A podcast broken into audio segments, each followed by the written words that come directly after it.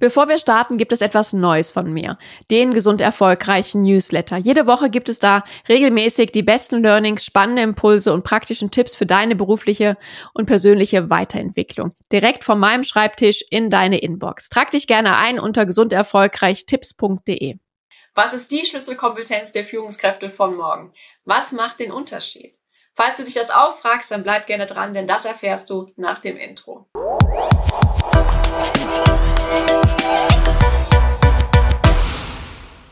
Hallo und herzlich willkommen zum Gesund Erfolgreich Podcast, dein Leadership Podcast für mehr Energie, Erfolg und Lebensqualität.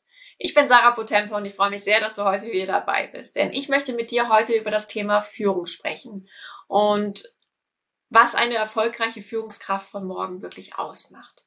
Welche Fähigkeiten, welche Kompetenzen muss sie wirklich haben, um sich gerade in Zeiten von ja, von der Technologisierung von künstlicher Intelligenz wirklich durchzusetzen. Und ich würde dich gerne zu einem kleinen Gedankenexperiment einladen. Stell dir mal vor, du müsstest die perfekte Führungskraft beschreiben. Wie würde die denn aussehen? Was würde sie ausmachen? Und jetzt kommen dir vielleicht Gedanken wie, ja, sie müsste schon fachlich kompetent sein, zielorientiert, sie müsste gute Entscheidungen fällen können, Konflikte lösen ja, und auch über eine gewisse Kommunikationsstärke verfügen. Als Coach begegnen mir natürlich viele unterschiedliche Führungskräfte und auch aus meiner eigenen Erfahrung würde ich sagen, ja, das sind alles Eigenschaften, Kompetenzen, die eine Führungskraft mitbringen sollte. Und doch würde ich sagen, gibt es noch eine Kompetenz, eine Fähigkeit, die wirklich den Unterschied macht von einer normalen Führungskraft zu einer wirklich guten Führungskraft.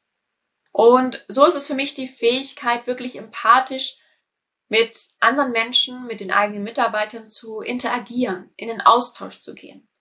Dass sie auch so ein gutes Gefühl haben dafür, was den Einzelnen ausmacht, was seine eigenen Bedürfnisse sind, auf die man eben eingehen sollte, um auch hier ihn wirklich entsprechend seiner Stärken eben einzusetzen.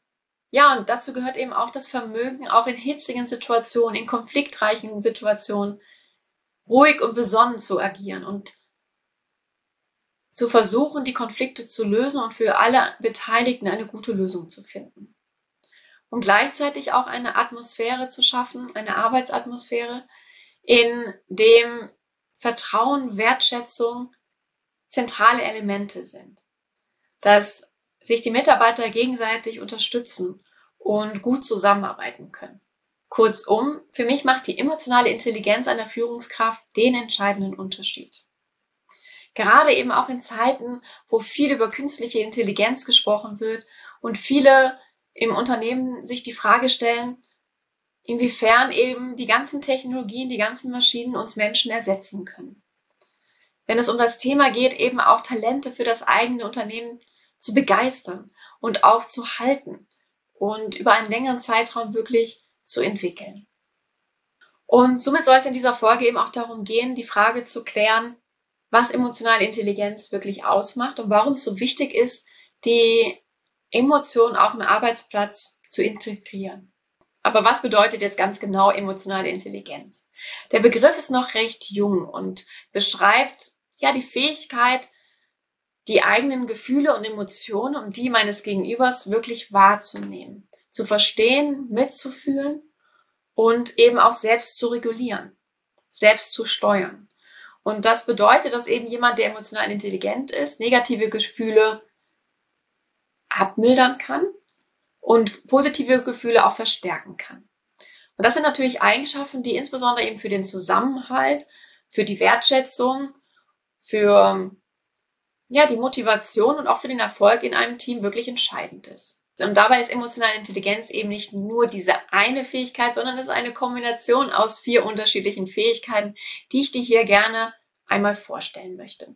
Und die erste Fähigkeit eben ist die Selbstreflexion. Wie gut nehme ich meine eigenen Emotionen und Gefühle wahr? Und das ist gerade im Arbeitsleben doch recht spannend, da Emotionen grundlegend erstmal nichts am Arbeitsplatz zu tun hat. Zumindest wurde mir das immer viele, viele Jahre so gesagt wir sind ja sehr sachlich orientiert, du bist jetzt wirklich sehr emotional. Und wenn wir doch mal ehrlich sind, hat jeder Emotionen und das ist auch gut so, dass sie nicht unterdrückt werden, sondern auch wirklich zum Ausdruck kommen.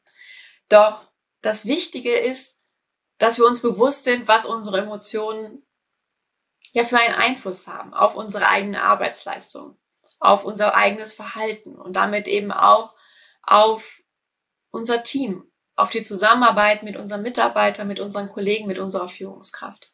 Und damit komme ich auch zur zweiten Fähigkeit, die emotionale Intelligenz ausmacht. Und das ist das Selbstmanagement, beziehungsweise die Selbstregulierung.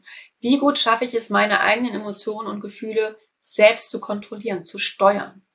Und das bedeutet nicht, dass wir sie unterdrücken sollen, sondern dass wir gut mit ihnen umgehen und so auch impulsive Reaktionen, und das kennen wir alle wahrscheinlich aus stressigen Situationen, einfach auch vermeiden können. Und das Ziel ist einfach, dass wir sie bewusst steuern können und somit auch eine Grundlage schaffen, gute Entscheidungen treffen zu können, auch eben in stressigen und herausfordernden Situationen. Und die dritte Fähigkeit ist, ein soziales Bewusstsein zu haben und somit empathisch aufzutreten und ja, zu agieren, zu handeln. Und das bedeutet für mich, dass du wirklich ein Interesse an deinem Gegenüber hast, ihm wirklich aktiv zuhörst und offen bist für seine Sichtweisen, ihn nicht gleich bewertest, voreilige Schlüsse ziehst, sondern dich wirklich in seine Lage hineinversetzt. Und das ermöglicht es dir, insbesondere bei deinen Mitarbeitern, dass du sie wirklich gut kennenlernst und sie wirklich entsprechend ihren Stärken, ihren Vorstellungen einsetzt und auch so persönlich weiterentwickelst. Und damit baust du auch wirklich eine gute Beziehung zu ihnen auf. Was gerade in Zeiten von Fachkräftemangel ein entscheidender Faktor ist, Talente wirklich für sich zu gewinnen, aber auch zu halten. Und das macht wirklich einen Unterschied. Und es hilft dir aber auch als Führungskraft, auch in der Unternehmensgemengelage ein gutes Verständnis für die unterschiedlichen Sichtweisen zu haben und dich da auch gut zu positionieren. Und die vierte Fähigkeit ist die Sozialkompetenz, die dich wirklich dabei unterstützt, gute, tragbare Beziehungen aufzubauen, wirklich konstruktiv mit anderen Menschen in, in, zu interagieren, Konflikte zu lösen und eben auch hier Zusammenarbeit fördert. Und da ist natürlich auch Kommunikation eine wichtige Eigenschaft, die ja insbesondere vielen Führungskräften noch sehr schwer fällt. Und da viel Potenzial ist, da noch mal ein bisschen besser an sich zu arbeiten. Und diese vier Fähigkeiten bilden somit das Grundgerüst von emotionaler Intelligenz. Und wenn du jetzt glaubst, hm, na, da bin ich noch nicht ganz so gut drin, ist die gute Nachricht, du kannst es lernen. Du kannst diese Fähigkeiten wirklich aufbauen und dort immer besser werden als Führungskraft. Aber wie stärkst du jetzt deine emotionale Intelligenz? Ich möchte dir hier gerne fünf Impulse mit an die Hand geben. Und das ist zuallererst die Selbstreflexion. Wir machen es im Alltag viel zu wenig. Aber es ist wichtig, dass wir hier wieder ein besseres Gespür für uns entwickeln, für unsere Emotionen, für unsere Gefühle, die insbesondere in stressigen, herausfordernden Situationen ausgelöst werden, durch einen bestimmten Triggermoment. Und da ist es wichtig, dass wir das wieder bewusster wahrnehmen und auch die Verhaltensmuster, die ausgelöst werden durch diese stressigen Situationen, durch Konflikte, durch Aussagen meines Gegenübers vielleicht. Und dann gezielt lernen, wie wir dagegen steuern können. Und das ist eben auch der zweite Impuls. Übe dich einfach in diesem Selbstmanagement, in der Regulation deiner eigenen Gefühle.